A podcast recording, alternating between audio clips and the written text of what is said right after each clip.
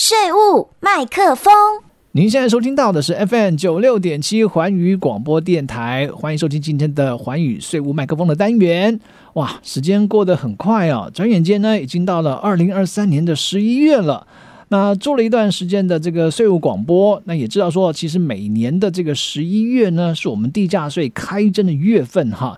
想必很多的听众朋友们，这个时候你也陆陆续续的啊收到地价税单了。那么，为了让我们听众朋友们对于自身的权益能够多一份的了解，还有多一份的保障，所以在今天我们单元当中呢，我们很高兴邀请到特别来宾，那就是我们新竹县政府税务局土地税科的科长涂欣欣涂科长。在现场跟大家聊聊有关于地价税开征的时候应该注意的事项哈。我们一开始是不是先请科长跟我们听众朋友们打个招呼？主持人好，听众朋友大家好，谢谢科长啊。呃，相信很多听众朋友们在这个时候已经收到这个今年的地价税单了哈。所以在这边呢，我想请教一下科长，就是说，呃，收到地价税单的时候，我们要注意一些什么样的事项？那可以来及时掌握税单上正确性，才能够安心的缴税呢？哦，这个针对呢，我们收到地价税单，要如何可以快速看懂税单资讯的这个问题呢？我们新竹县政府税务局有针对这个问题去制作一张宣传资料，是，而且会随着税单寄送。那里面呢，就有提供地价税缴款书如何检视的四个步骤，哦，让大家可以呢参考，而且快速的掌握税单资讯。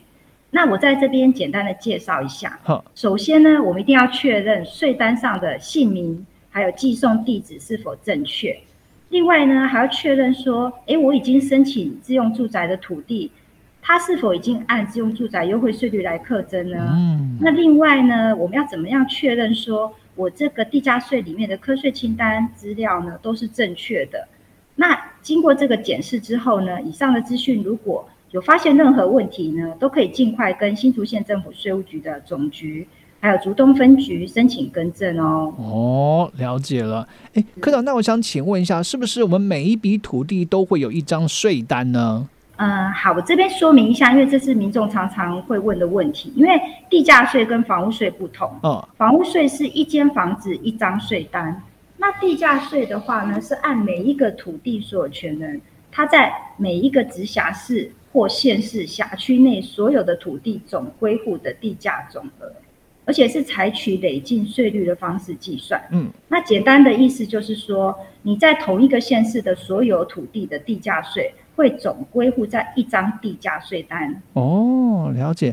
所以说我在一个县市，不论几笔土地，都只会收到一张的地价税单。但科长，譬如说，如果说假设了哈，但我没有了哈，假设我新竹县有两笔建地，然后我新竹市呢有三笔建地，苗栗县哎有一笔这个做农业使用的农地。那请问科长了，那我这时候我会收到这个几张地价税单呢？哦，你这个问题真的问的很好哎，因为我觉得这个还蛮多，常常民众会发生的问题。是，就是像新竹县的两笔建地嘛，嗯，那新竹市有三笔建地，嗯，那所谓建地呢，都是要课征地价税的土地，嗯，那我刚刚也有讲说，因为地价税是按每一个土地所有权人在每一直辖市或县市辖区的土地总归户这样来计算，嗯，所以新竹县。和新竹市会各有一张地价税单。哦。那刚刚刚刚主持人有讲到苗栗县的土地一笔嘛？嗯。那它是农地，那如果这个农地呢也是做农业使用的话，那这种的话就不用课地价税，所以呢苗栗县就不会有地价税单。嗯，所以那是所有土地都要课地价税吗？对对，刚刚的问题衍生出来就是会有这个问题。并不是所有的土地都要缴地价税，哦，它例外的情形就是像刚刚我们举例苗栗那个案子，它是农地，如果它做农业使用，或者是还有一些其他的免税土地，像是如果它是供大众通行的道路土地，是，那这些都是免税土地，它是不用课地价税。那还有一个比较特别的状况，就是你的地价税单金额低于一百元哦，这样也是不会有地价税单的哦。低于一百块也不会有这个地价税的税单了。好，那也就是说，这个地价税呢，是以纳税人在单一县市的土地做总归户，而并不是全国总归户哈。那所以，如果我们纳税人呢，在很多县市都有土地的话，那就会分别收到这个该县市该核发的这个税单了。那刚刚科长您有提到这个累进税率哈，哎，我就很有兴趣啊。那么地价税的税率有几种呢？地价税的税率呢，可以分成两种。就是一般税率跟特别税率。是，那所谓的一般税率，它的税率是从基本税率的千分之十开始来累进，嗯，它会按照你的地价的倍数，会再来就是千分之十五、二十五、三十五、四十五，那最高的累进税率会到千分之五十五，所以它一共有六个集聚，一般税率会有六个集聚。那也就是说，我们这个科税土地的地价总额越高，那就适用这个越高集聚的税率了。那要缴的地价税也就越高喽。是的，没错。那这个特别税率是什么情况之下可以适用呢？那相较刚刚一般的税率，那特别税率呢，它是固定的税率，它就不会累进。哦。那我来举个例子，像是说有一些工业用地，它或停车场用地是经过主管机关核准规划使用，它的税率就是千分之十。嗯，那另外还一个特别税率呢，跟民众最息息相关，那也是大家最常用的，然后它的税率也是最低的。嗯，那就是自用住宅用地特别税率。嗯，那它税率就只有千分之二哦。嗯嗯。那这些特别税率呢，我必须先提醒大家，如果土地所有权人呢，必须要在当年度的九月二十二号以前提出申请，嗯，而且要经我们基征机关核定后，那当年才可以适用。那如果说已经申请核准过的土地，那它使用情形都没有变更的话，就不用重复申请。好哦，好，所以这个九月二十二日前提出申请，这个很重要，大家稍微呃提醒一下。好，是是。好，那在这个时候，如果听众朋友们呢，呃，如果已经收到税单的话。那么，照刚刚科长所这个跟大家说明的，来检查一下我们资讯呢有没有错误。如果没有错误，那就可以去缴税啦。那这个时候有个问题来了，科长可不可以介绍一下我们民众哪些缴税的方式哈？